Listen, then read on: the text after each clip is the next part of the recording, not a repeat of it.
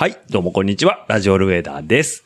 えー今回エピソード50となりまして、記念すべき、えー50回ということで、増刊号でお送りさせていただきたいんですけども、増刊号おなじみの枕話をちょっとさせていただきたいなと思いまして、えー先日ですね、9月の19、20と、富山の方にちょっと遊びに行っておりまして、えー富山県はうなずき温泉、えー黒部うなずき温泉ですね。あの、かの有名な黒部ダムの富山側になるんですけども、えーそこにですね、えーまあ、全国的にホテル展開をされている、えーゆかいリゾートさんっていうホテルがありまして、ゆかいリゾートさんのですね、えー黒部うなずきグランドホテルっていうのかな。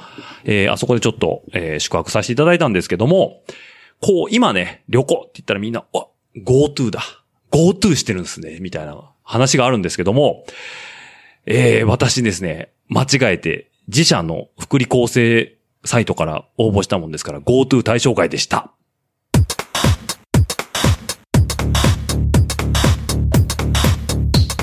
This podcast program name is Radio Rueda.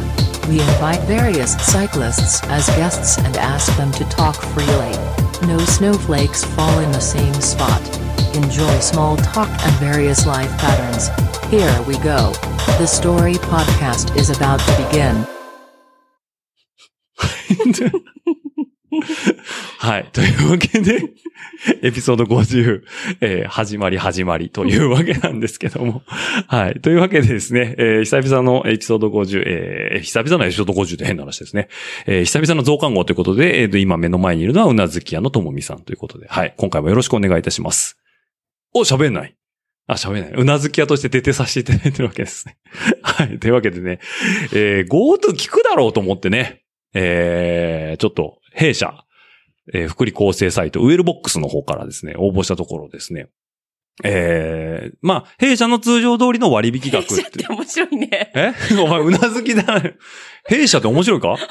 こここの話、弊社って面白くない？いや、弊社ですよ。あ、ラジオルエダーは会社じゃないんでね。あの、僕の本業の方ですよ。うん。はい。弊社、弊社のね、えっと、福利厚生サイト、ウェルボックスの方の割引は聞いたんですよ。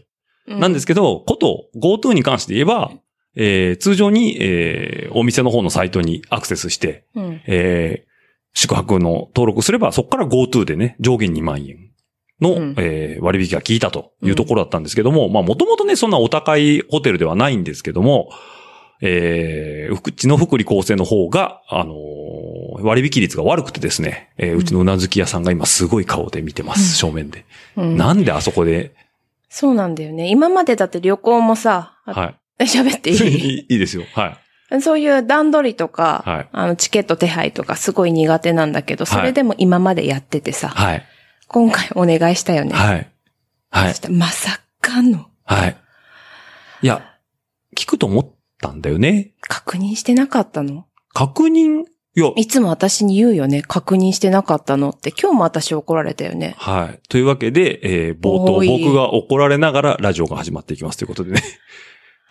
見比べなかったんかな？自社の福利厚生のやつとさ。ちょっと、ちょっと、ちょっと、ちょっと、ちょっと、ちょっと、怒らないで。いやいやいや。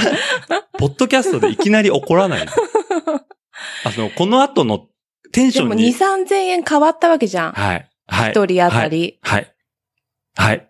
一食分はい。多く払っちゃった感覚だよね。はい。勉強代でした。はい。目が反省してないもん。あのね、音声コンテンツで目が反省してないとか伝わらないですからね。だから言葉にした。はい。というわけで、あの、僕が怒られながら今回のエピソード50は始まるということで、ここでね、もう、今、こう、立ち位置がはっきりしたと思いますね。うなずき屋さんの方が今日は偉いというスタンスで 始まってきますんで、うなずきだけで終わらないですからね。もういきなりね、あのー笑い屋みたいになってますからね。はい。というわけで、あのー GoTo 使われる方は、用法用量を守って、正しくお使いいただきたいと。本当にそう思うよ。はい。もう、総務省？どっかわかんないですけど、うんあの、ホームページちゃんと読んでいただいて、うん、あ、GoTo だ、GoTo だっつってね、うんあの、ホテル入ってね、いきなり、うん GoTo 対象ですか？いや、まあちょっと、あの、会社経由でじゃらんから。ああ、じゃあ、聞いてますね、どうぞ。聞いてなかったもんね。はい。やっぱりなと思ったんだよね。おかしいなと思った。電話したもん10分ぐらい待って。はい。すいません。すいません。はい。まあ、ええわ。ちょっと待って、これリスナーの人、この後どういうテンションでこの 増刊号聞いていくのこれ。あの、あ、今日ちょっと、うなずき屋さん怒り気味だな。ちょっと怖いなっていう。ここでポチって止める人いたら、うんいいあなたの責任ですよ。いいよ。本当に。うん。原因はそっちだから。ああ、はい。というパワーバランスで落合家は成り立ってますんで、あの、今後ともお見知りおきください。まあ、あのね、シクロクロスのレース来てるくれてる方は、あの、よくご存知だと思うんですけど、僕は怒られながらいつも走ってますんでね。前見ろ。ね。うん下向くな。うん。うん。もっと踏め。うん。気が軽い。うん。うん。歩くなあ歩くな。うん走れ。うん諦めんな。もうね、あの、スタンプでも作る？シクロクロス応援スタンプとか作る ?LINE で使ってくださいみたいな。下向、下向くなみたいな。うん。はい。じゃあ今後のラジオルエダプロダクションの一つとして、はい。気が向けば、スタンプ審査してみようかな本当。に？え？頑張ってほしいっていう気持ちの表れですよ。はい。うん。どうしてもああいう劇になっちゃうの？はい、知ってますよ。もうかれこれ僕も10年ぐらいシクロクロスやってますからね。知ってる？はい、知ってますよ。うんうん嫌いで言ってんじゃないんだで、よ。ああ、もうそれはもう全身全霊感じております。うんはい。もう頑張ってもらいたいの言葉がちょっと汚い。ちょっと、ちょっと汚い。気持ちが入っちゃうんだはいね。。はい。というわけでね。というわけで、あの、今日もうなずき屋さんと進めていきますので、よろしくお願いいたします。はい。富山よかったね。うんあ、もうやめた方がいいですか？この富山の話は。だって恐竜の話またするよ。いや、恐竜の話はいいです。はい。ド恐竜もさドラえああああドラえもんの話とかでいいよ。うん。じゃあ話したら。あ、富山はですね、あの、藤子先生の、あの、F のね、藤本さんの方の、あの、膨らまないよ。カットしよう。はい、はい、じゃあもういいです。このまま行きます。はい。というわけで、富山旅行非常に楽しかったということでね、あの、どこ行ったのとか何したのって気になる方は僕のインスタグラムを遡っていただくか、あの、直接聞いてくださいということで。うんはい。なんで僕が一番言いたいのは GoTo はちゃんと使いましょうと。はい。というわけです。いいですか？はい。はい。というわけで、枕話はここまでということです。は。はいいでね、えっ、と、まあ、トピックスね、いろいろちょっとご用意させていただいたんですけども、まあ、ちょっとね、あの、ラジオルエダー皆さんに聞いていただきましてね、おかげさまで Apple Podcast スポーツコンテンツランキングでね、ベストでトップ10まで行きまして、私の方。はい。ありがとうございます。もう皆さん、ああ、ありがとうございます。めでたい、めでたい。びっくりです、私も。うん何何ダメいや、あのね、これね、正直な話させていただくと、あのー第、エピソード0出すときに、あの、コンテンツをね、指定できるんですよ、こちらでうん。何の話しますか？で、えー最初ね、趣味にしてたのよ。うん。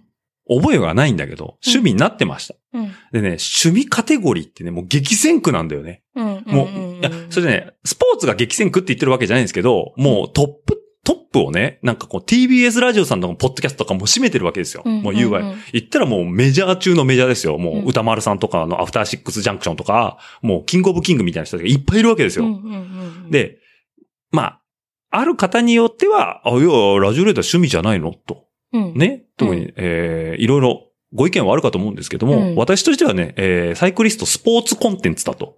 この前雑談系ポッドキャスト トでしっくりきたって言ってたじゃん。はいしっくりきてます、それは。うんなんですけど、雑談系ポッドキャストっていう、そのフォルダの中にもう一個買いそうでフォルダを作るんであれば、スポーツっていうふうに僕は胸を張って言いたい。はい。というわけでね、あのーまあ、誰ともともなく、フラッとこう、スポーツのに、カチカチっとね、コンテンツ変えさせていただきまして、ありがとうございます。トップ10入りでございます。いやーありがとうございます。嬉しいの。嬉しい、嬉しいね嬉しいんです。うんあまあ、でわかんないよ。パイがどんだけあるかわかんないです。うんただ、あの、Apple Podcast のインターフェース的には、えっ、と、199位までは表示されてました。うんの中で10位。もう本当ありがたいことで、もう皆さんのおかげで。で、おかげさまでね、えっ、と、まあ、エピソード50ということで、えっ、と、去年の12月から始めて、まあ、約9ヶ月ちょっと、うんうん。えーコツコツとやらせていただきまして、まあ、非常にね、いろんなゲストさんにも来ていただいたんですけども、まあ、あの、視聴回数もね、えー右肩上がりで、うんはい。あのーもう、40も近いんでね、えー肩も上がらなくなるかもしれないですけど、視聴回数だけは右肩上がりと。あ、そうですか。そこはもうちょっと乗ってもいいんじゃない はい。というわけでね、あの、トップ10入りということで、はい本当に、あただね、あの、このスポーツ界ではね、もうサイクリストの、あの、ポッドキャストの中ではもう本当に三千として輝く、えー元全日本チャンピオン、西園亮太さんのサイドバイサイドレディオがありますね。なかなか太刀打ちができないと。うん。もうトップ3にね、いつも入ってますからね。うんうんえーまああそこにね、追いつけ追い越せの精神で、えーうん。雑談をね、うん。あのーなんだろうな、論文話とかうん、スポーツ科学の話とか僕はできないんで、あのーすなんだろうな、練習は、えーそれっぽい数字を追い求めて、えーきつい時は頑張るっていう、こう、フィジカルで、えー休みはそこそこ。うん、マッサージもそこそこ。本当は痛める前に治療した方がいいんですけど、えー体壊してから、うん病院に行くっていう、この一番良くないアスリートとしてね、はい、という形で、えースポーツしてますけども、うん、それとはもう真逆の、ちゃんとロジック組み立てて、えーやられてる西園さんの、えーサイドバイサイドレディオの方も、あのーはるかね、彼方にいますんでね。まあ視聴回数で言えばもう、僕より何倍も上の視聴回数と視聴者数をお持ちになられてるんでね。まあそういうところに追いつけ追い越せの精神で頑張っていきますんで。はい。今後ともよろしくお願いいたします。という、一つ、えートピックスがございました。はい。本当に、あれ、うんとも言わない。うなずき屋さんですからね。ちゃんとあの、うん あの、首をこう縦に振ってるだけは、それはうなずきなんですけども、伝わらないんで、はい。ちょっとね、お声をいただければと思います。はい。というのが一つと、うんえっ、と、もう一つですね、あのーこれはちょっとね、あのーなんだろうな、この、まあ、言葉を使う、えー配信をしてるっていうのも一つありまして、えー名古屋弁ナレーションを先日、ちょっとお仕事としていただきまして、うんうん。あの、まあ、お仕事でもあの、対価は発生してないんでね、まあ、ちょっとお手伝いという形で、うん。えーやらせていただいたんですけども、えーそれがですね、あのーまあ、えーちょっととあるサイトで、まあこれちょっとショーノートにも貼っとこうかな。どうしようかな。どっかでちょっとご紹介できたらいいかなと思うんですけども、えーあのー名古屋を紹介するというサイトがありまして、で、そこのね、ちょっと枕話じゃないんですけども、サイトの冒頭にね、まあ名古屋弁っていうのは、えー昔は非常に綺麗な言葉でね、まあ京都弁とか、えーまあ他、いろいろなうん方言ってありますよね。で、ああいうところに対して名古屋弁っていうのも、まあ昔は非常に、えー美しい言葉でしたと。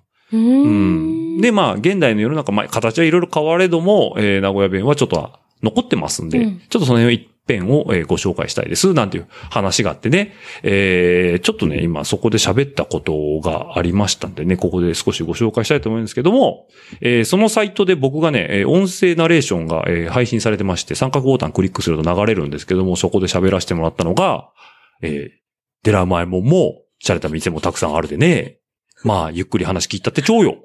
世間で噂されとる名古屋の実態を喫水の割人が教えたるでね、知らんまーに名古屋を好きになっとらせるわ。っていう、ナレーションを聞いたね、あなた。聞いたうなずき鳥肌立った。鳥肌立った。いい意味か悪い意味か。はい言わんけど。ゴリゴリのね、そんなこと喋ったことないレベルで。うん。あ、まあ、あのーちょっと訂正させていただくと、うん名古屋弁です。今のは。うん。うん。なんですけ三ど、河弁じゃないんだ。三河弁ではないですね。また、三河弁はなんか、ジャンダラリン。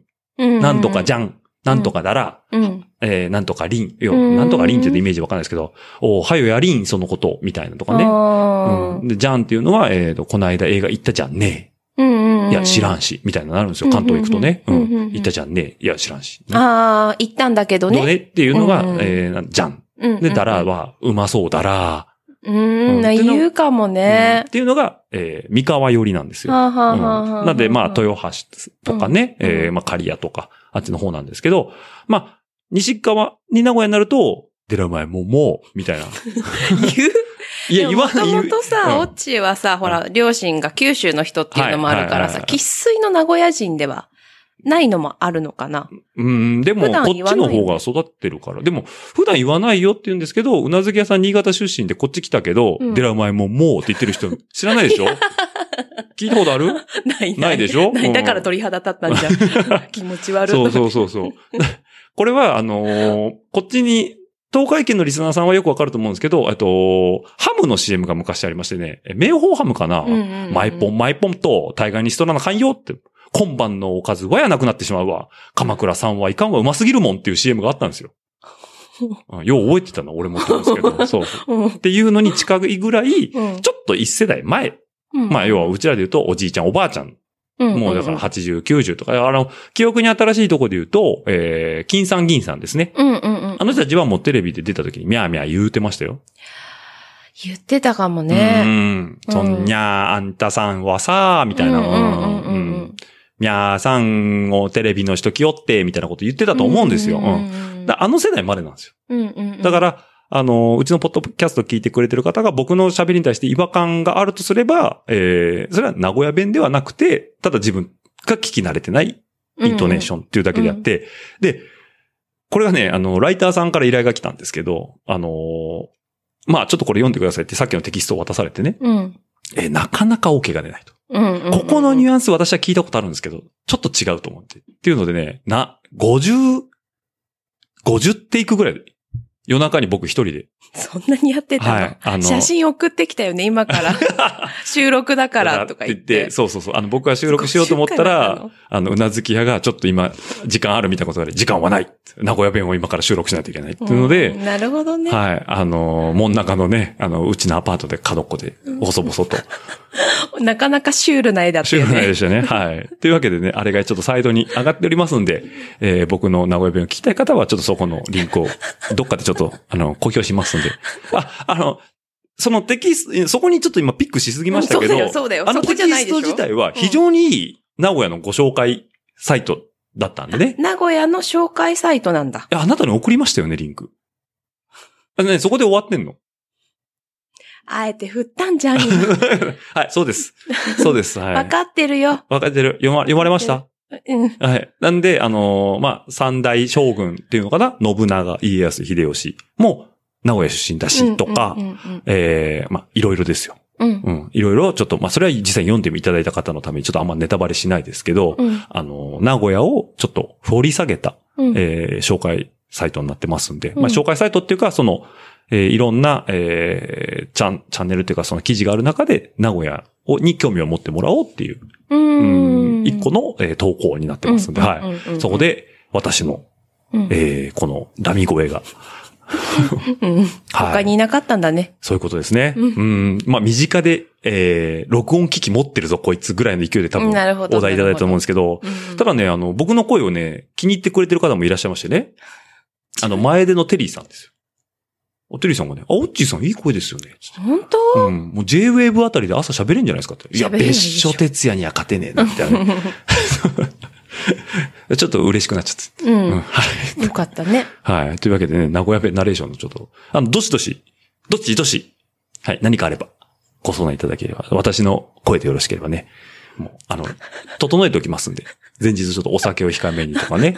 はい。あの、レスポンス、要は、依頼してからの、あの、アウトプットデータのレスポンスには定評がありますんで。うんうんううんん。あの、昨日依頼したら、あ、もう今日データ来たみたいなね。うんうんうんはい。すぐ出しますんで。うんはい。暇なんです。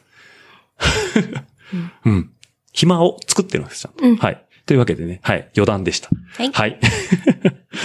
はい。というわけでね、じゃあちょっと、えーラジオレーダーっぽくね、えー自転車関係の、えートピックスに入っていこうかと思うんですけども、えー先日ですね、えーまあ、東京のお友達、えっ、と、まあ、新しくですね、えーまあ、あのーエピソード48、49でも、えーちょっとごゲスト出演いただいた文ちゃんうん。からちょっと、えーメールがポンと来ましてね、えーケイトリンっていうね、えーあのー方が、まあ、えーあれはね、埼玉県の飯能っていう、ちょっと山の入り口に住んでるんだけど、えーケイトリンライドっていうのがあるよっていう話があって、まあ、女性の海外の方が日本に来られてて、うんまあ、そこで住まわれてるんですけど、すごいね。ケトルの頭っていっぱいだった今。ケトリン。ケイトリン。あ、ケイトリン。ケイトリンさんです。はい。まあ、うケイティ、ケイ、えケイティって呼んでんだけどね。ううんうんうんん。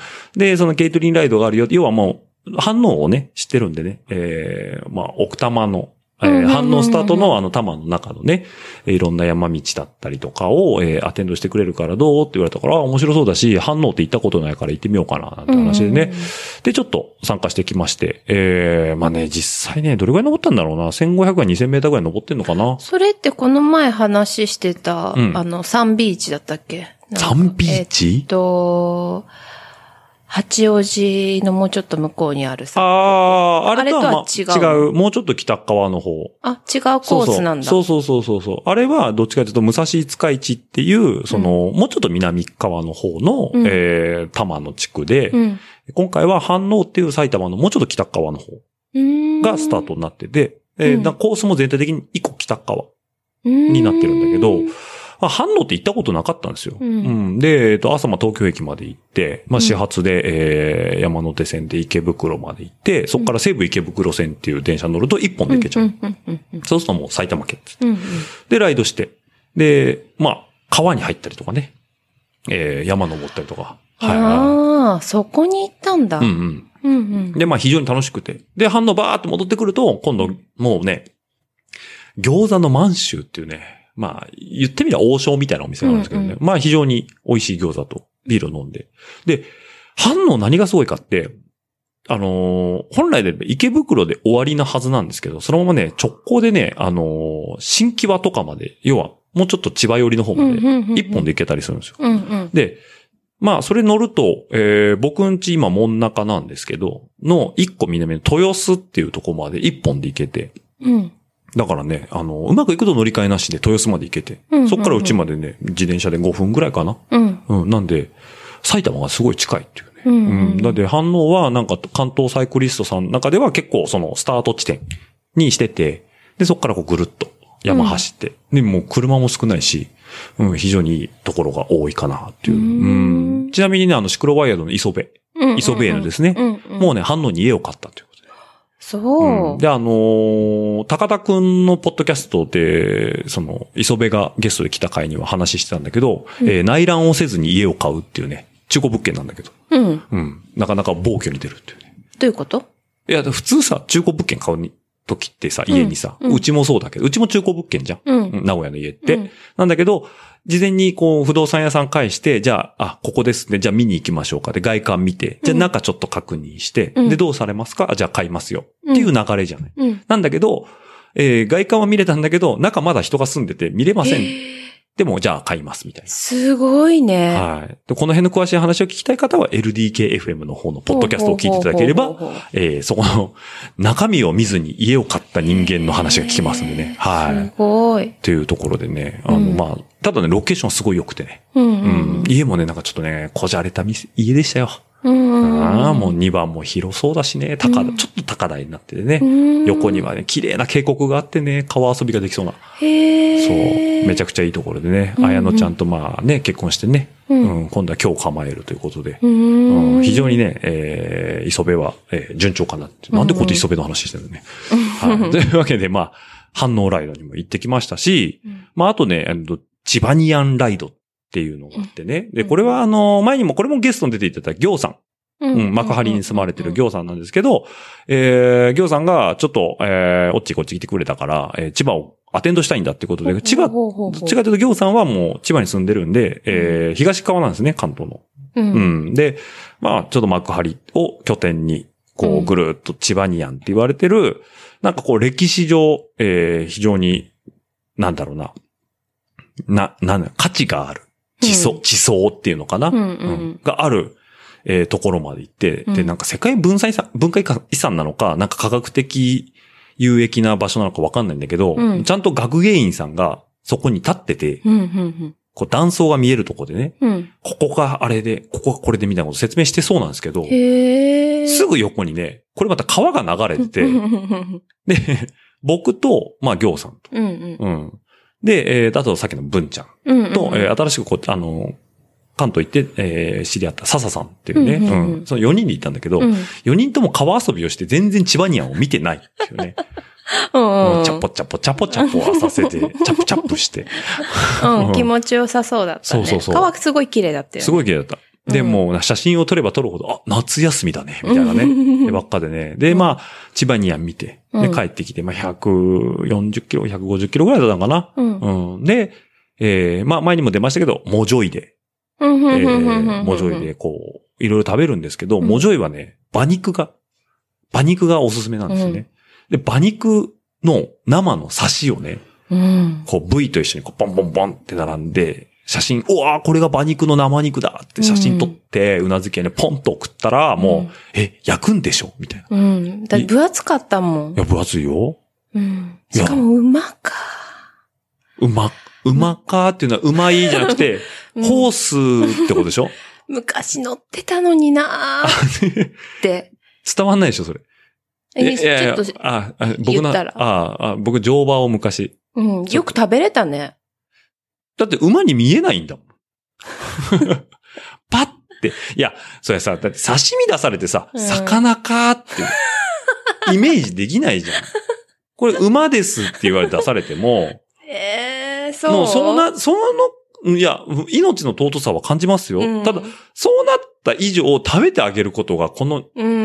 本望じゃないですか。うんまあうん確かにね。まあこれは人間のエゴかもしれませんよ。うんもしかしたらね、ううん。そうすること自体がそもそもあれかもしれないですけど、うん美味しかったです。非常に。うんはい。というわけで、よかったね。はい。チバニアンは見ずに。あ見ましたよ。ちょっと見ましたよ。うんで、まあ写真も撮りましたよ。うんだけど、もう帰ってビール。うん。早く幕張に戻って ビールっていうので、うんうんまあビール美味しく飲んで、よかったね。はい。で、帰りは臨港で、まあ、パッと。もうちょうど幕張本郷駅の目の前ですから、モジョイさんは。うん。うん。なんでね、まあ、パッと家帰れるんでね。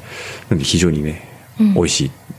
はい。っていうこの薄っぺらいトピックス。いいよ、別に。大丈夫ですか？うんうん。で、もう一個ね、うん。行ってきました。うんねえ、名城線一周。おおそうそう、言ったね。行きましたよ。うんあ、なああ、あったね、そんなことみたいな。うんうんうんあのね、これはね、あの、前回の、えー増刊号、うん。うんエピソードいくつかちょっと忘れちゃったんですけど、うん時に、えー山手線一周しましたっていう話をこのポッドキャストでさせていただいて、で、あ、だったら名古屋にも環状線あるよね。名城線っていう地下鉄が。っていうところで、えっ、と、僕がじゃあ名城線一周なんかをしてみても面白いんじゃないのか。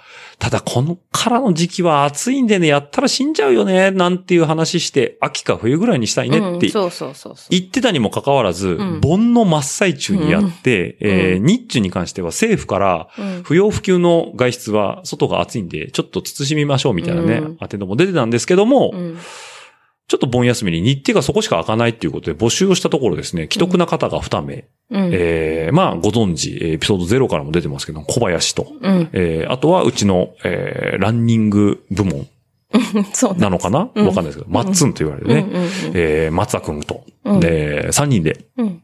行ってきたんですけど、まあ、コバちゃんはね、ちょっと、その日の日中に別のライドがあったんで、えー、途中合流しますってことで、えー、まあ、マッツンチが、これは水ホックの方にあるんですけど、最寄りの水穂運動競技場うん。の、えー地下鉄の駅をスタートし、えー時計回りでですね、まあ一番、えー名城線、まあご存知の方はわかると思うんですけど、あの、加東サイクルに一番近い新玉橋駅を、えー一番南としまして、うん。で、そっから、えー、まあちょっと西の方に移動しながら、えー、何駅になるのかな？えー、堀田とか。金山とか、うんえー、栄とか、うん。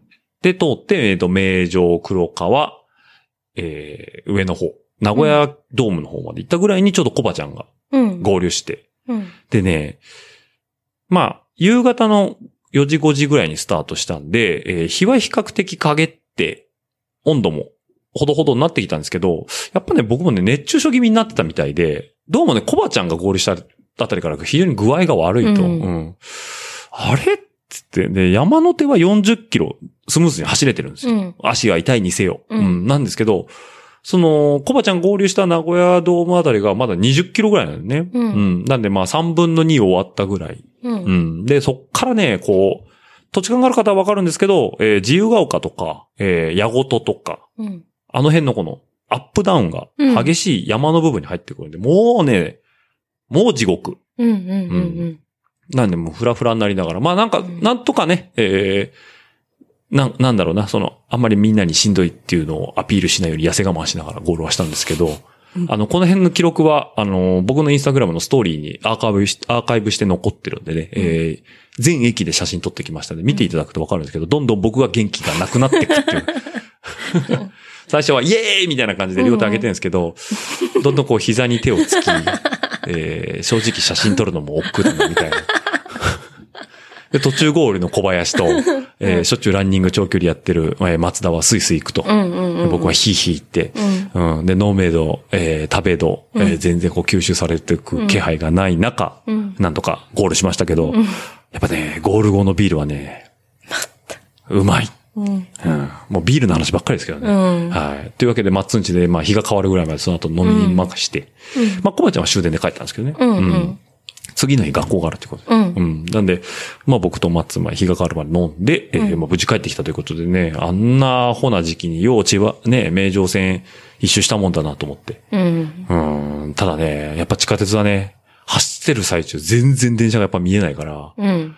駅に行くたんびに地下鉄の出入り口探しなんだよね。うんあれ？ここだよね。いや、い。ないね。って言って iPhone で見て。あ、こっちかとか、うんあ、あっちか、みたいなう感じでね。んうんなんでね、あんまりね、一周した感がないんだよね。うんうん。うんうん。だからやっぱ地上駅でやった方がいいね。ああ、達成した感はある。そうそうそうそう。なんだけど、やっぱりちょっとネットを調べるとね、名城線一周文化っていうのがやっぱあってね、うんやってる人比較的いるんですけど、うん投稿を見ると大体冬。そりゃそうでしょう。そう。夏にやる必要がないんですよ。だからなんで自分さ、秋か冬だねって言ってたのに、お盆やっちゃったの？なんか熱量があるうちに。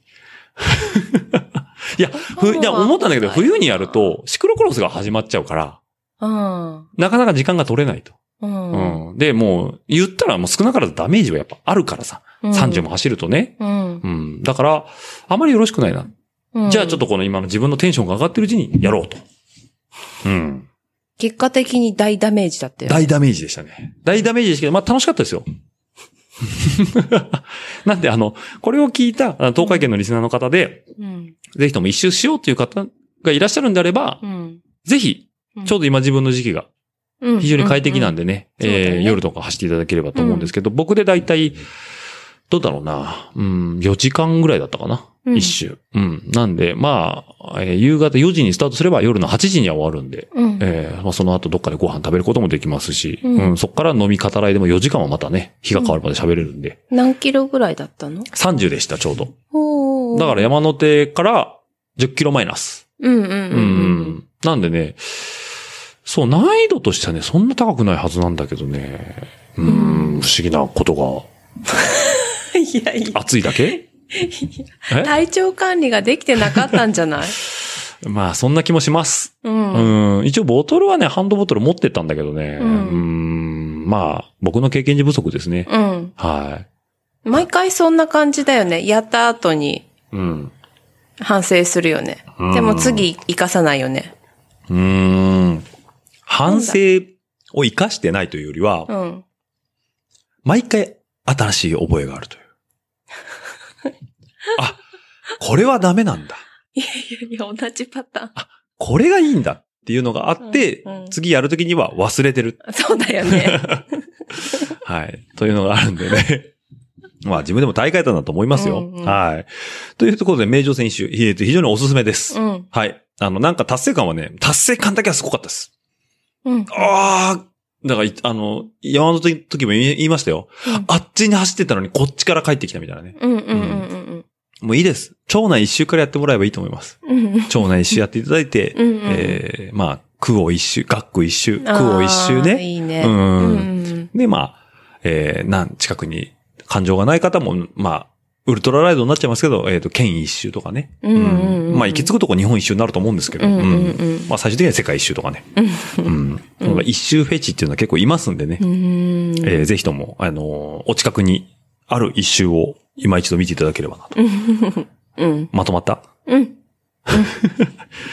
いちいち聞かないでよあー。すいません自信ないの？自信ないです。自信、久々のちょっと、久々にね、あの、増刊号やってますんで、ちょっと、あの、うなずけさんの、あの、OK をもらいながら、話は進めていこうかなと思うんですけど、はい。で、あとね、えっ、と、ここからちょっとあんま自転車関係ないんですけど、ちょっと自分がね、最近ね、おっと思ったのがね、えっ、とね、ジブリがね、うん。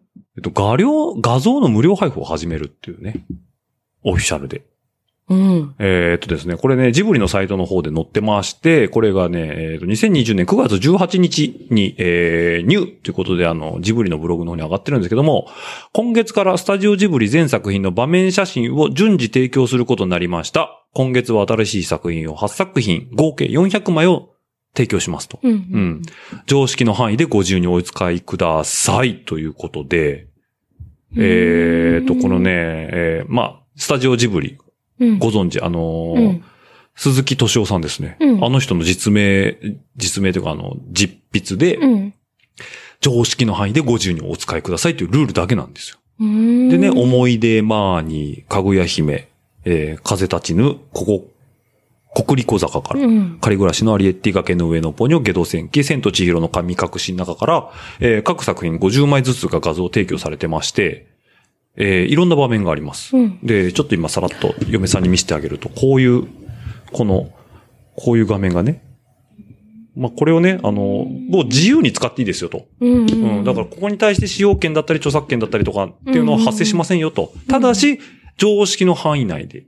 ら、っていうところでね。だから、何なんだろうね。例えば、ツイッターのアイコンとか。うんうんううんん。まあ、あとは、なん、なん、なんだろう、壁紙うん。とかかな。うん。ので使っていいですよと。うん。いうのが、えー、ちょっと話題になってまして。で、その中で一つね、気になったのが、千と千尋の、えー、お父さんとお母さんが、がえー、千尋がね、お父さんお母さんそんなもん食べちゃダメだよ、みたいな感じで、うんうんうんえっ、と、あの、なんだろうな、あの、商店街じゃないけど、えー、屋台で出てるお肉をね、食べて、うんあの、プルプルしたお肉はうんうん。何なんだっていうところで、うん。この作画担当の方がツイッターで言ってたのが、あれはシーラカンスの胃袋です。そうなの？私も不思議だなと思ってたんだけど。で、絵コンテに、うんなんか、こう、なぶり書きで書いた。ってか、な、なんだろう、設定集っていうのかな、へーうんうんうんうんそう、だからシーラカンスうん。の胃袋みたいな。すごいね。うんまあ、神様の食べ物っていうのが、あれはね。そもそもの設定だからね。そうそうそうそうそう、だから、まあ今までね、こういう、まあ、暗黙の了解で画像っていうのはなんかスクリーンショット撮ったりとか、うんうんまあ好きなアニメのキャラクターをアイコンにしたりとかっていう人たちはやっぱ結構いたじゃんね。うんうんアングラで、要はだから表向きじゃ出ない部分っていうところであったんだけど、まあスタジオジブリがさ、こういう形で、うん。もう公式にね、うん。うん常識の範囲内で作ってくださいと。とで、これはね、、どんどん今後増えるらしいです。うんうん。なんでねナウシカトトロとかあのはね、そう。ラピュタ？ラピュタ。その今ね、もう代表する3作品に関してはまだ出てない。うーん。うん。まあ、千と千尋はね、まあ近年で言えば一番うん。大ヒットだし、崖の上のポニョに至ってはもうなんか、早尾さんの総決算みたいなね。うん。まあ、思い出まーに、かぐや姫、国立小坂とか僕は見てないんでね。うんうん。ゲド戦記もですけど、うんうんちょっとよくわかんないんですけど、うん。この中で見たのが千と千尋とポニョと風立ちぬぐらいしか見てないっていうね。うんうんうんなんでまあ、そういう、ここ増えていくのかもしれないね。うん。なんかこう、オフィシャルで使ってもいいよなんていうのがあると、まあ創作的にはもう面白いのかなと思うんですけど、まあジブリがそれを先立ってやったっていうのは一つ面白いトピックスかなってうん。いうところがあって、まあ皆さんどういうふうに使われるのかなっていうところあるんですけど、この常識の範囲でご自由にお使いください、えースタジオジブリ、鈴木敏夫って書いてあるんですけど、下にね、真っ黒クロスケ書くんですね、あの人のサインに。うん。う。うんん。なんですけど、トトロはないっていう。うん。うん。うん。まあ次ぐらいに出てくるのかな。うんうんまあその辺はね、ご自由に使っていただければっていうところが一つありましたというところですね。でね、その、まあ、このつながりじゃないですけど、風立ちぬ。うん。うん。うん。まああれも、あれなんゼロ戦の話だったっけ、あ、風立ちぬがそれか。うんうんうん。ねつながりでね、今日ね、もう無理やりですよ。ミッドウェイ見てきてね、さっき。すごいね、リアル。まあ、スッとミッドウェイ見てきたって言えばいいんだけど、うん僕なりに、うん。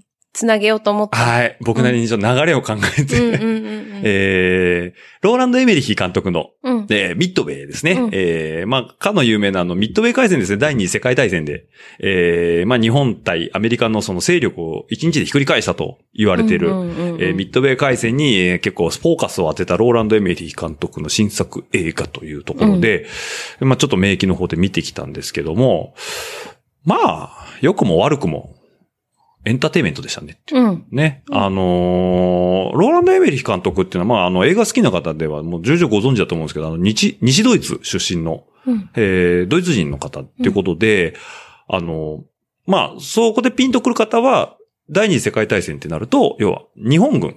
うんまあ、日本ですね。と、ドイツはやっぱ同盟国だ。うん。うん。に対して、えー今回のその、ミッドウェイはアメリカの話になるんで、うん。まあ、要は、同盟国出身の人が、要は日本と同盟国の出身の人がアメリカ視点っていうか、まあ、アメリカ映画としてミッドウェイを描く。うん。じゃあどういうふうに描くんだっていうのはちょっと、あの、気になるところではあって、で、まあ、あの、ローランド・エメリヒ監督に対して、まあ、ちょっと、あの、少し説明をさせていただくと、なんだろうな、あの、自然災害もの、ディザスタームービーっていうのかな、もう、だから、インデペンデンスで、まあ、宇宙人が攻めてくるの自然災害というかどうかわかんないんだけど、うんインデペンデンスだったり、あと、ちょっと大ごけしましたけど、ゴジラですね。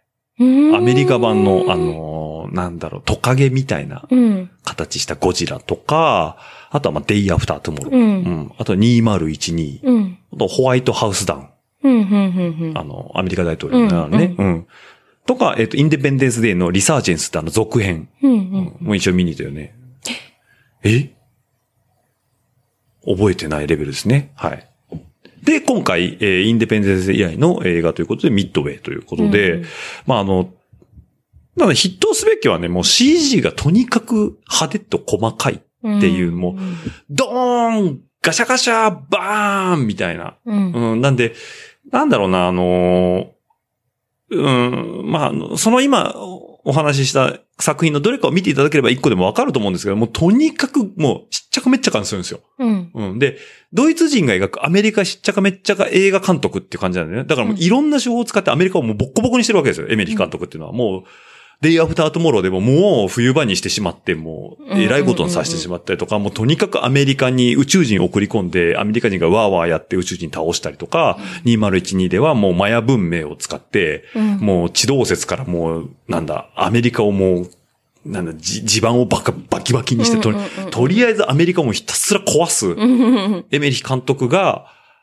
初めてこう史実のうん。映画を、初めてなのかちょっとわかんないですけど、僕も、あの、もっと映画詳しい方が言われれば、あれも史実だよって言われてしまえばそうなんですけど、まあ、ミッドウェイっていうね、実際に太平洋戦争であったミッドウェイ海戦の話を映画で撮ったというところで、まあ、確かにね、あの、冒頭パールハーバーから始まるんですよね。うん。うん、真珠湾攻撃ですよね、日本軍。うんうんうん。まあ、まあ、迫力はあったよね。うんうんうんあった。あった。うん。うんでも、その、空母母、航空母艦だとか、巡視洋艦とか、駆逐艦とかも、ひっちゃかめっちゃかぶっ壊してくうんゼロ戦に、うおーってなるんですけど、うんいかんせんね、CG がね、綺麗すぎるんですよね。うん。うん。なんで、なん、なんなんだろうな。なんかゲームを見てるみたいな。感じにもなってて、うんうんなんかその戦争の泥臭さとか血生臭さだったりとかっていうのはあんまり感じないっていうか、まあ、あの監督自体がそのエンターテインメントよりっていう個人的には思ってるんで、うん。うん、なんかそういう視点で、そういう感性でやっぱ作られたのかなっていう気もするんですよね。まあ、そんなドロドロ書けば書くほど一般受けしないんで、うん。じゃあ、あのーその戦争映画っていう題材を取ってるにしても、今のこのなんかエンターテインメントの映画として出していくのはどうなんだっていう意見はあるかもしれないんだけど、うんうんなんでまあ、僕としては、まあ、見といた方がいいのかな。み一回一見の価値はあるけど、うんまあじゃあ DVD 買ってとか、あの、マイフェイバリットムービーのトップ10に入るかって言われたらちょっとそれ違うのかな。うんうんううん。んあの、家で一回目市場波に流れるまで待つよりは、うん映画館で見た方が迫力があってよかった映画ではあるよね。そう。うんなんで、まあ、とにかくね、大画面で見るうんにはね、越したことなくて、うんもう、日本軍のね、戦艦にね、突っ込んでいくんですよ、アメリカ軍の爆撃部隊が。うん。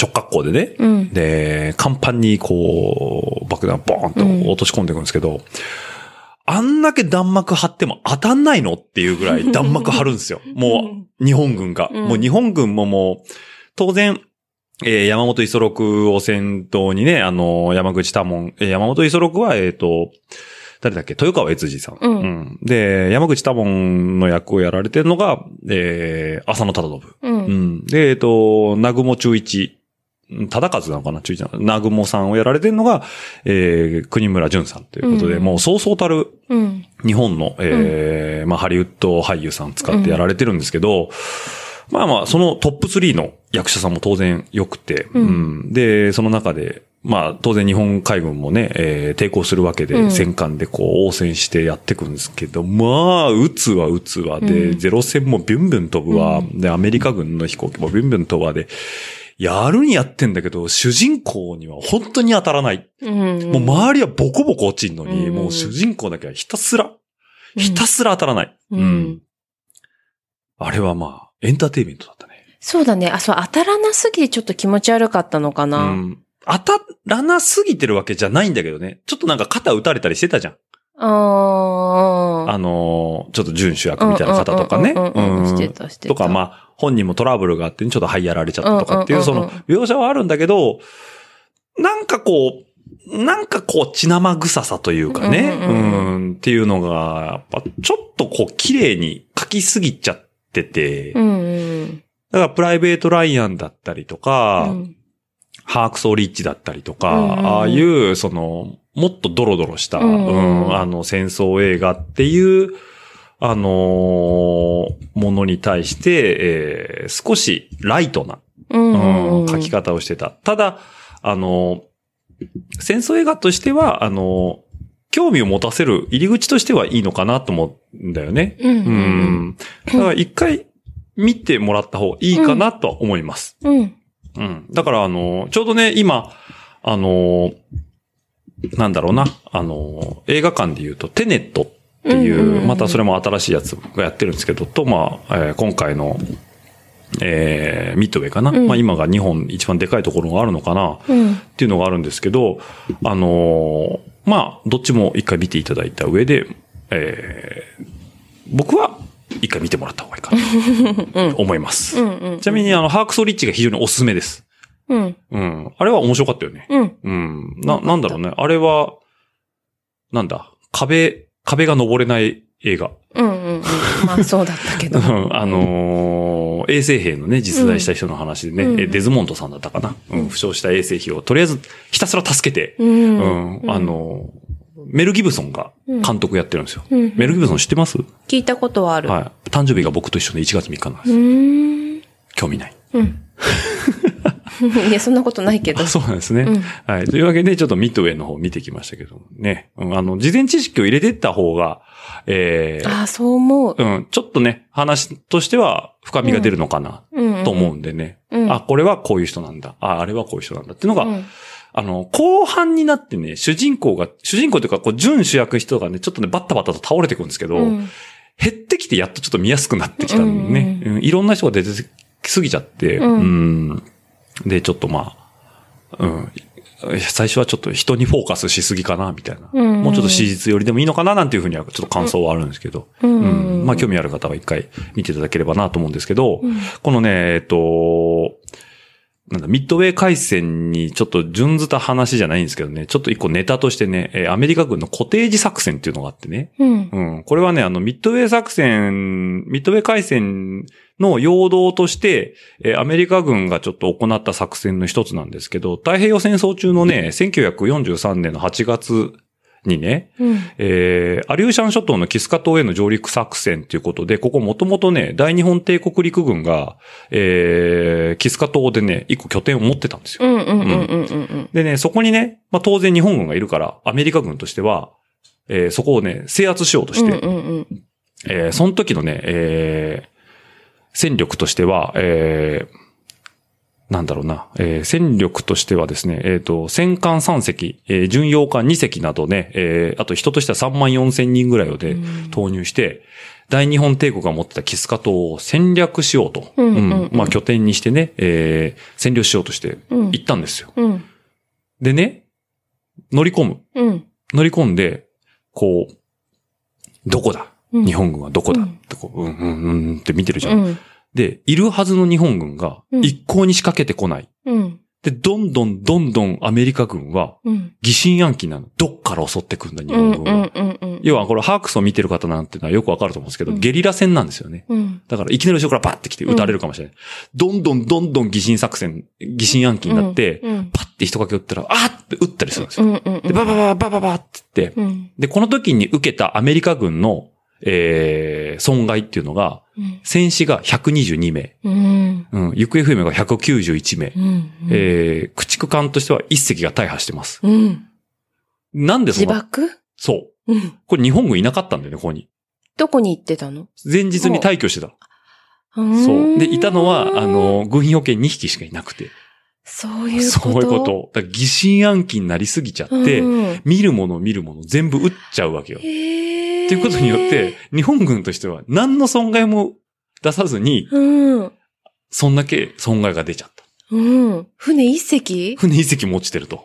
うんん。まあいろんな理由でね、うん落ちたりするんですけど。うんうん。で、あのーこれね、ちょっと話題になったんだけど、あのー日本軍の軍医さん、いや、軍人の医療の人、軍医さんがいたずら心で、うん。撤退前に建物のまあ、要はその前で拠点にしてた建物の前に、ペスト患者収容施設って書いた看板を置いてたんだって。うんうんで、それを見たアメリカ軍がパニックになって、うん。ペスト菌があるみたいな。うんうん。で、まあ、そこでまたパニックになるうん。っていうオチまでついてっていうのが、えー、有名なコテージ作戦っていう、まあ、あのー皮肉でね、戦後史上最大の最も実践的な上陸演習であったと。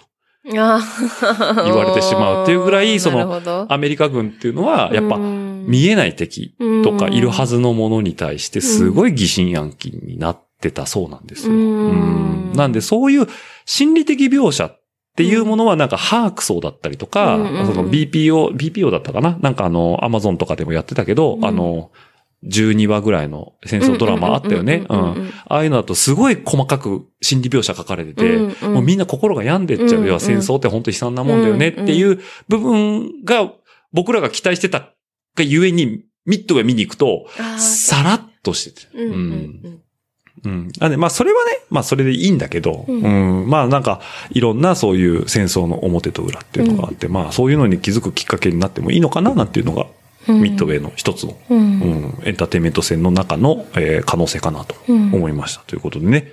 はい。全然自転車の話じゃないですけど。うんはい。というわけでね、えーもう50分おしゃべり。あ、そうなの？はいうんじゃあもうちょっとそうね、締めに入りたいんですけどもね。うん。来週からね、シクロクロスが始まりますということで。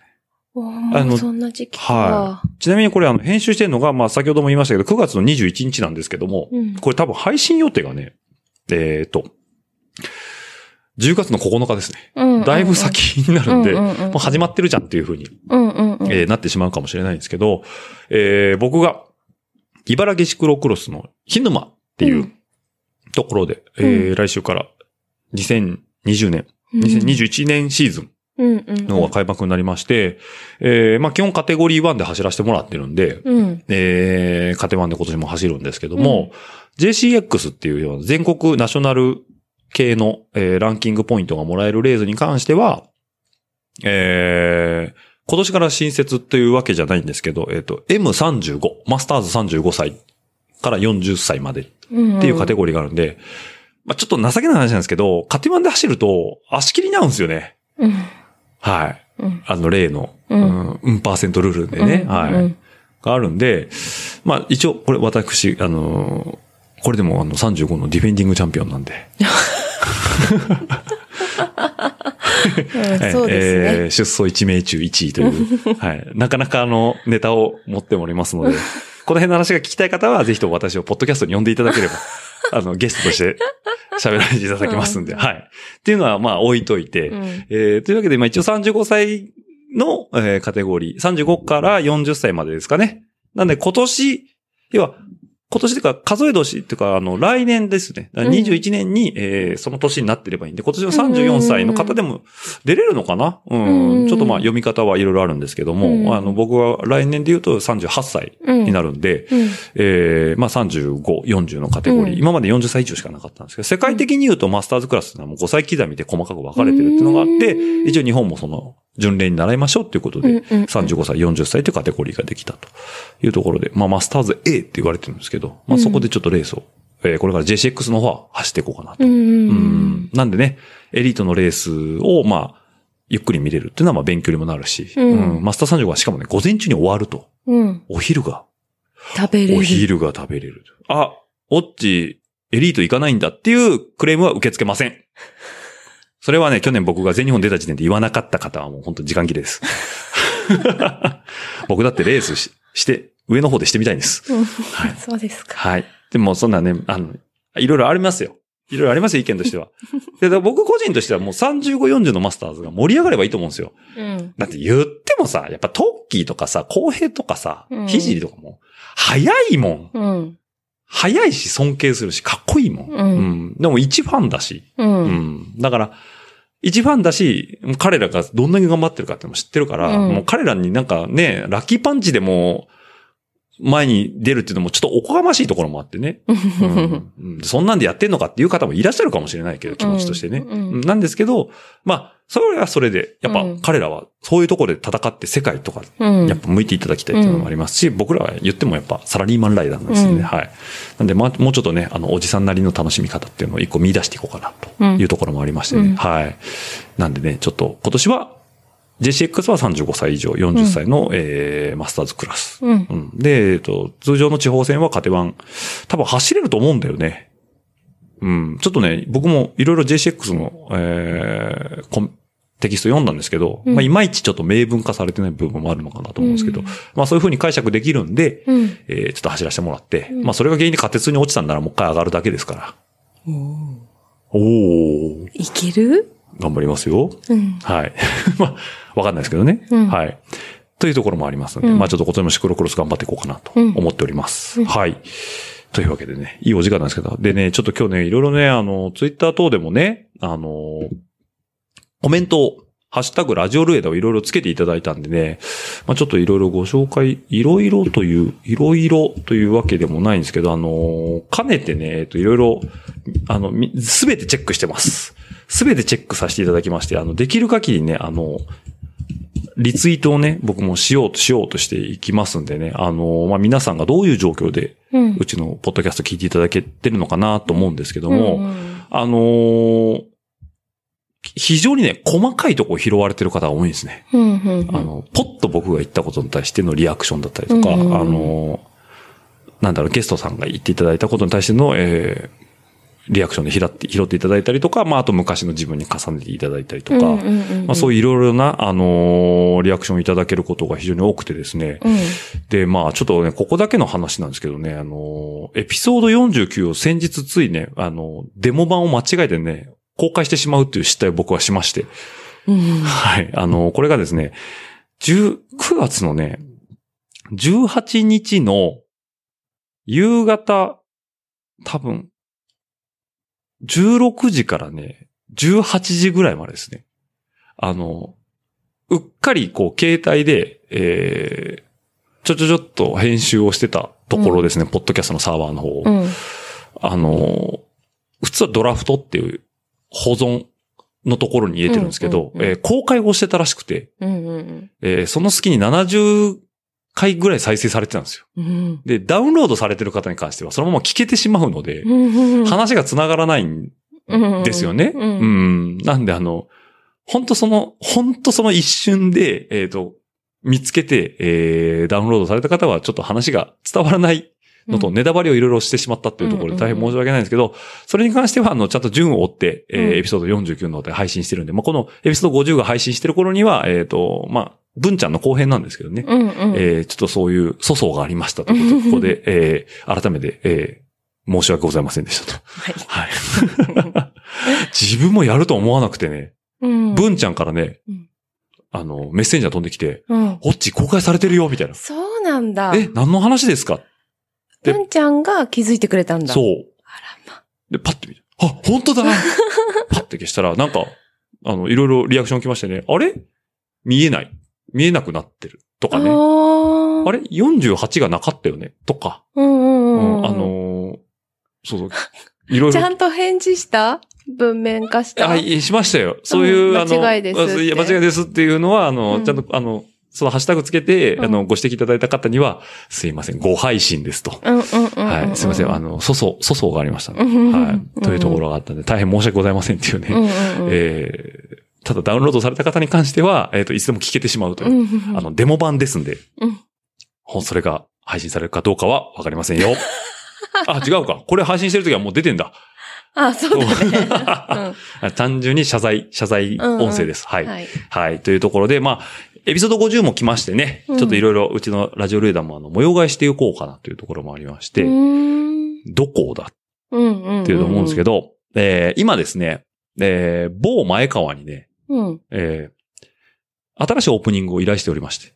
前川に？そうなんですよ。あの、彼がね、えーっと、あれはね、ノルグだったかな？かなあの、要はね、DJ 四つ打ち打ち込み系のね、あのーソフト、っていうか、インターフェースを持ってるっていうのは僕は知ってて、前うんなんかの話の時に聞いたんだよね。えっ、と、コルグの EMX1 っていうシンセサイザーみたいなやつをね、うん前から持ってるってのは知ってて、うんうんうん。で、まあ、あるよーっていう返信が来たもんで、うんえージングル作れるって聞いたら、いや、あれ、珍機種なもんで、うん。いや、珍しい機種なもんで、うんうんうんえっと、もう10年以上前なんでね、うんうん。今それちょっと出力できるは自信ないなっていう話になったんだけど、うんうんうんえーコログのアプリで音楽作れるから、一回作ってみるよ。っていうので、えーまあ今はね、えー、久留くんのギターと、うんうん。えー、太しのね、うんえードラムのオープニングが、まあ皆さんお耳に馴染んでると思うんですけども、えーそのうち、前川のシュッとした、うん。えー、四つ打ちミュージックに変わるかもしれません。オープニングが。うん。なんでね、交互期待ということで。はい本当だったら、ここでバンとオープニング変えてね。そうだよ、そうだよ。うん。で、おー。いいねそうそうそう。っていうのから話がは入れたらいいんですけど、もしかしたら配信までにはデータ来るかもしれない。ああ、そういうレベルなのね。そうなんです。なんで、もしかしたらこの配信聞かれてる方が、あれ、今回のオープニング変わってたよねってなってるんであれば、前川の音源が間に合ったってことになります。うーん。だけど、あ、いつも通りの、あの、慣れ親しんだオープニングだねってことは、前川の仕事が止まってるってことになりますね。子育てに忙しいんでね。はい。なんで、無理強いはしてませんし、はい。というわけなんでね、あの、そういうところのちょっと模様替えの方も、えうーしていこうかなというふうになるほど。考えておりますんで、ただね、スタンスとしては、まだまだ呼びたいゲストさんいっぱいいますんでね、あのーあの、このスタンス、要は、そのゲストさんを紐解いていくってスタンスは、まあ今後も変わらず進めていきたいと思いますんで、えー今後ともご視聴の方よろしくお願いしますということで、うんうんはい。ちなみに、えーヨーロッパの方の方にちょっと、ポロッと言ったら、あ、リモートならいいですよなんていうね、お返事もいただきまして、うん。えーどうしようかなっていうプレッシャーを、ねえ、かなりの大物だ。からね、うん。面識ないでしょ、あなた。うん。うん。先ほどのお話ですごい人だなとは思ったけど、んリモートいけるかな？ちょっと頑張りますよ。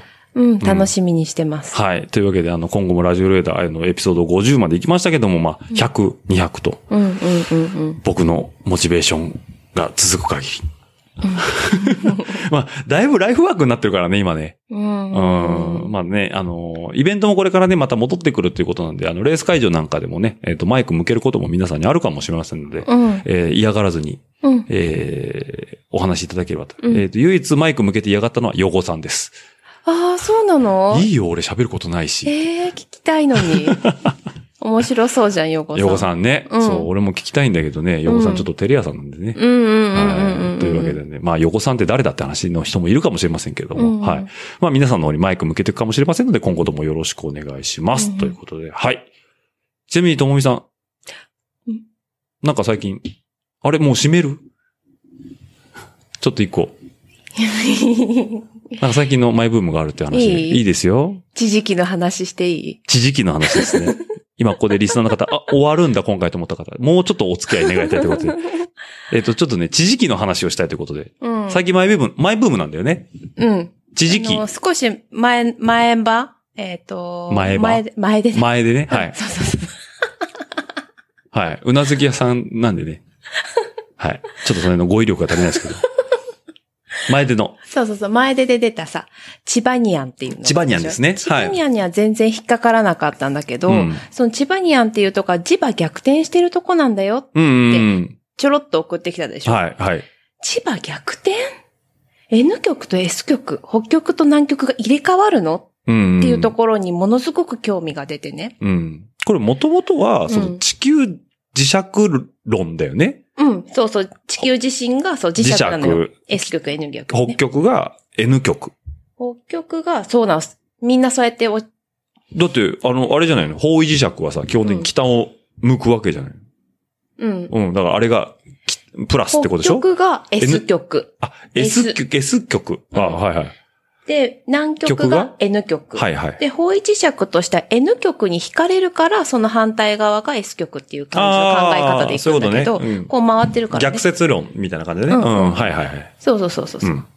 それでね、うんうんえ、まあ、本当に当たり前のように磁石とかさ、方位磁石とかさ、そういう S 極、N 極があってっていうのは、もう当たり前のようにお思ってたことなんだけど、うん。その磁場逆転ってあった時に想像を絶したのね、自分の中でね。うん磁場が逆転するのって。うんうん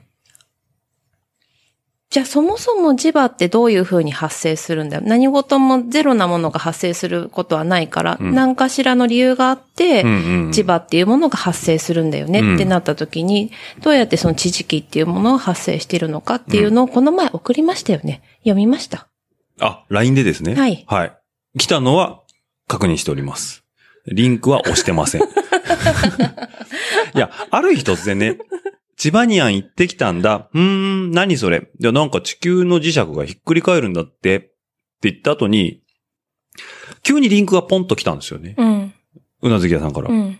なんか地磁気とはみたいな。うん磁場逆転とはみたいなうん。そうそうそうそうそう。うーん。興味がない。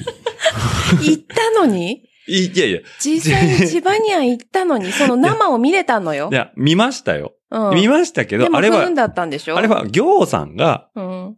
チバニアンを目的地とするうん。っていう、ライドリーダーのお達しに、うんあ、じゃあ行ってみますっていう話であって、うん。さっきも話しましたけど、こうんの増刊号の中で、うんチバニアンには誰も見向きをせずに川でチャップチャップ遊んでたんですよ、僕らは。なんて失礼な。チバニアンに。うん。チバニアン自身にはそんなにあんま敬意はないけれども、その、磁場千逆葉逆転に。ものすごく興味が惹かれたのよ。はいはいはいはい。で、そもそもまあちょっと話してもいいの？いいですよ。はい。まああのリンクに貼っといたけど。はい。あ、もう教えてください。ぜひとも。この機会に。じゃないと僕、多分一生クリックしないと思うんで。はい。地球ってさ、はい。マントル？うん、マントルね。で、うん。地殻、周りが地殻、マントはいル、うん中側に核っていうのがあって、はいその核が外核と内核があるわけよ。はい、はい。その核の周りはまあ外核、うんこのそれが、あの、液体状。はいはいまあ、えー、回ってて陽、陽がマントル？あ、マントルの下よ。下ね。はい、はい。マントルの下が液体状の、それ外核の部分ね。はい、はい。で、そこが鉄とかニッケルとか、その磁石とか電流を流しやすい成分が、こうぐちゃぐちゃぐちゃってなってるのね。うん。うんで、この動くことによって、電流が発生したりとか、じうん磁石っていうか、じ磁気が発生するの。うんうんうんそれが、やっぱパワーがあるからうん、地上に出てきて、うんで、S 極、N 極ってこう回るのよ。このぐるぐるっていうあの、この上と下がぐるぐるってあの磁石みたいになるわけね。そうそうなるわけ。で、やっぱり、この流動しているから、うんたまにこう入れ替わるの。うーん、回ってるからね。磁場逆逆転転っていうことになるんだけど、あの、今の状態でいくと、うん過去78年前が最終になるね。つい最近だね。78万年前。はい。78年前。万ねな万年ね。78万年前。はいじゃあ。78年、8、万年前。すごい前だから難しいね。それって、じゃあ人類としてどのくらいかって言ったら、うん、と、多分、もうほ、さっき調べたんだよ。ホモサピエンスはもう100万年前にはいたから、火を使い始めたぐらい。はいはい。じゃあもう二足歩行してんだね。してたしてた。はいはいはいそのぐらいに一回、ひっくり返ってるの？ひっくり返ってる。うんそれ以来もひっくり返ってないんだって。あ、じゃあ今のホモサピエンス時代にひっくり返ったのがうん今なんだ。うん。はいはいはい。うんうん。そうそうそう。で、その、それよりも前に、うん。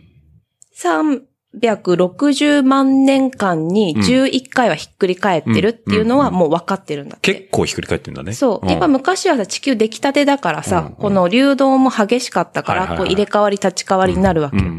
でも、もうだんだん安定してきてるから、うんゆっくりになってる。馴染んでんだね。そんなじんでるでもい、いずれひっくり返るうんことはあり得るよね。え、じゃあ何？ある日突然さ、うん。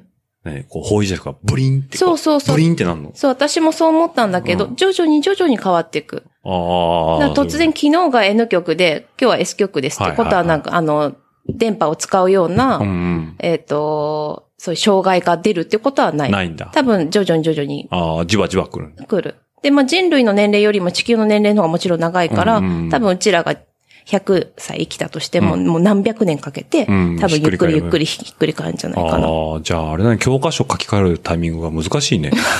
ちょっとずつずれてます今移行、移行期です、みたいな。なるのかななるのかな わかんないけど。それを何？読み漁ったの？うん、一通りウェブサイトを。うん。ああ。で、千葉には行きたいの？じゃあ。うん、千葉ニアンには行きたくないけど、だから千葉ニアンにうん興味を惹かれたわけじゃなくて、うん磁場逆転に惹かれたんだ。磁場逆転にね。そうはいはいはい。で、その地球の誕生とかそういう博物館が有名なところ、神奈川県にあるんだって。平塚かどっかに。博物館が？うん、地球の博物館みたいな。はいはいはい地球誕生みたいな。はい、はい、はい。めっ。めっちゃ行きたいの。神奈川県。うん。でも遠いよね。まあね、うちからはね、まあまあ電車で行けるけどね。うん。ん。そこは行きたい。ああ、いいよ。連れてってくれるってこと？まあまあなんか機会、機会があればねっ。てこと？機会いや機会があればね。うんううんん。俺は神奈川県の厚木に、僕は大好きな日野自動車の、あ、違うわ。えっ、と、イスズうんうんうんうん。トラックのうんうん。CM してるやつね。はいはい。うん。のあ、あるんだ。あるんで、そこと合わせてじゃあ。おお。僕はトラックの。え、別行動？違う違う違う。トラック見てから地球磁場逆転見てもいいし。うんうん。地球磁場逆転見てからトラック見てもいいし。うん。はいえ、だって不思議じゃない？磁場逆転すんだよ。まあ磁場逆。すごくない？ちょっとね、スケールがでかすぎてよくわからないですね。いやー、びっくりしたな、その反応。役 いや、いやいやいや、あの、LINE の URL クリックしてないからね。うん、びっくりした。はい。はい。な、何でも食いつく人だと思ってたからさ。ああ、そうですね。うん。うん。全く興味ないい。や、だったらもう千葉にあんでパチャパチャしないもんね。パシャパシャしパチャパチャ、浅瀬でパチャパチャしないもんね。えその時は分かんなかったの千葉にはふーん。いや、いや、うん、だから俺もなんか千葉逆転っていう、もう、なんか、登りとかあんのよ、やっぱり。うん。千葉に行くと。ううーん。ん。まあそうだよね。なうん地層見てるだけだからさ、うんパッと見多分分かんないと思うよ。うーん。うん。うん。うん。でも今の話をあ、聞いた上で上でね。言ったら、おすごいなってなるんじゃない？まあまあ、でも、なりそうだよね。なんか、地球ってよくまだわかんないこといっぱいあるじゃん。わかんないこといっぱいあるじゃんね。小学生みたいな。うん。そしたらさ、なんか磁場逆転するんだったら、あ、まああるかな。うん、あるよね。みたいな。個人的にはね。ううんん。まあ仕組みを知ればね。そうそうそうそうそうそう。んあるよね、うんとは思うけど。うんだからあの、もう、どうしようもないダメ映画、センターオブジアースみたいな感じですよね。うんうんうんうんうんうん、みたいなね。うん。うん。見たんだけど忘れちゃった。センターオオブジアース。地下に行くやつか。地球のど真ん中に行くはあ、あ見たわ。う。うんんなんかどうしようもないやつね。ディズニーのね。うんうんうんうん。まあいいんですけど、それは。はい。というわけで、ともみさんの最近のマイブーム、マイトピックスとしては、千葉逆転。あ、磁場逆転ですね。千葉、千葉逆転じゃない千葉じゃないや磁場だよ磁場逆転ですね。磁場。磁場逆転ですね。はい。千葉がひっくり返ってもね。うん、うん引っかかってほしいな、一人ぐらい。はい。なんでね、ぜひともね、こんな薄っぺらい反応？いや、じゃあ、じゃあもしもリスナーの方で、磁場逆転って、おおおおそうそうそうそうその反応マジでそうそうそんなこと起きんの？っていう方がいらっしゃれば、ぜひとも、ハッシュタグラジオルエダ。ハッシュタグラジオルエダの方で、え皆さんのご意見の方、ご要望、お待ちしておりますんで。はい。私もみたいな人いたら嬉しいな。はい、そうですね。知らなかったけど、そんなことあるんだって。でね、うん。はい。でもうね、今こう、もうね。やめてよえっと、いっぱいいっぱい。というわなしって言ったじゃん。やめてよ。けで A4、やめ A4、てよ。A4 紙に。はい。はい。いさっきはなかったじゃん、恐竜のこと。あ、すいません。はい。言うよ。ダメです。じゃあ、お後がよろしくないようで。本当だよ。はい。では、えーエピソード50。この辺で締めさせていただきたいと思いますんで。はい、どうも。えー、ではですね、あの、感想の、番組の感想とかあんのかなこんなん。わかんないけど。はい。番組の感想やフィードバックですね、えー、ハッシュタグ、ラジオルエダ、うんハッシュタグ、ラジオルエダ、えー、の方で、おあの、皆さんのご意見、本当に忖度のない、もう、こんな話、どうでもいいよっていうのをいただければ、あの、僕が間違いなく、あの、倫理的に問題がなければリツイートしますんで、えーぜひとも、あの、ハッシュタグの方を、あの、つけて、あの、ご意見の方いただければ幸いかとも存じます。えっと、まずはですね、もう下が神々です。はい。動揺してます。えー余計なこと。はい。あの、140文字で足りないという方は、あの、チームルエナ名古屋アットマーク Gmail.com の方でも、あの、皆さんからのメールの方をお待ちしておりますので、えー今後ともどしどしと、えーご意見等、えーいただければ番組作りの参考にさせていただきますので、よろしくお願いいたします。あとですね、僕にナレーションのお仕事がありましたら、同じく、えーメールアドレスの方いただければ、あの、お手伝いさせていただきますので、よろしくお願いいたします。はい。じゃあ、うなずき屋さん、何か言い残したことは？ない。ないいいよ。最後は放送事故だったからカットしようね。最後の最後は。は、えーカシャカシャってなってたからさ。オンエアをやめてよ。おお楽しみに本当に。していただければと思いますので、えーはい。では皆さんどうも、エピソード50、お付き合いありがとうございました。ご視聴ありがとうございました。ご意見ご感想は、team.ruedaNagoya.gmail.com までよろしくお願いします。次のエピソードにて、またお会いできることを楽しみにしています。その時までごきげんよう。では、また。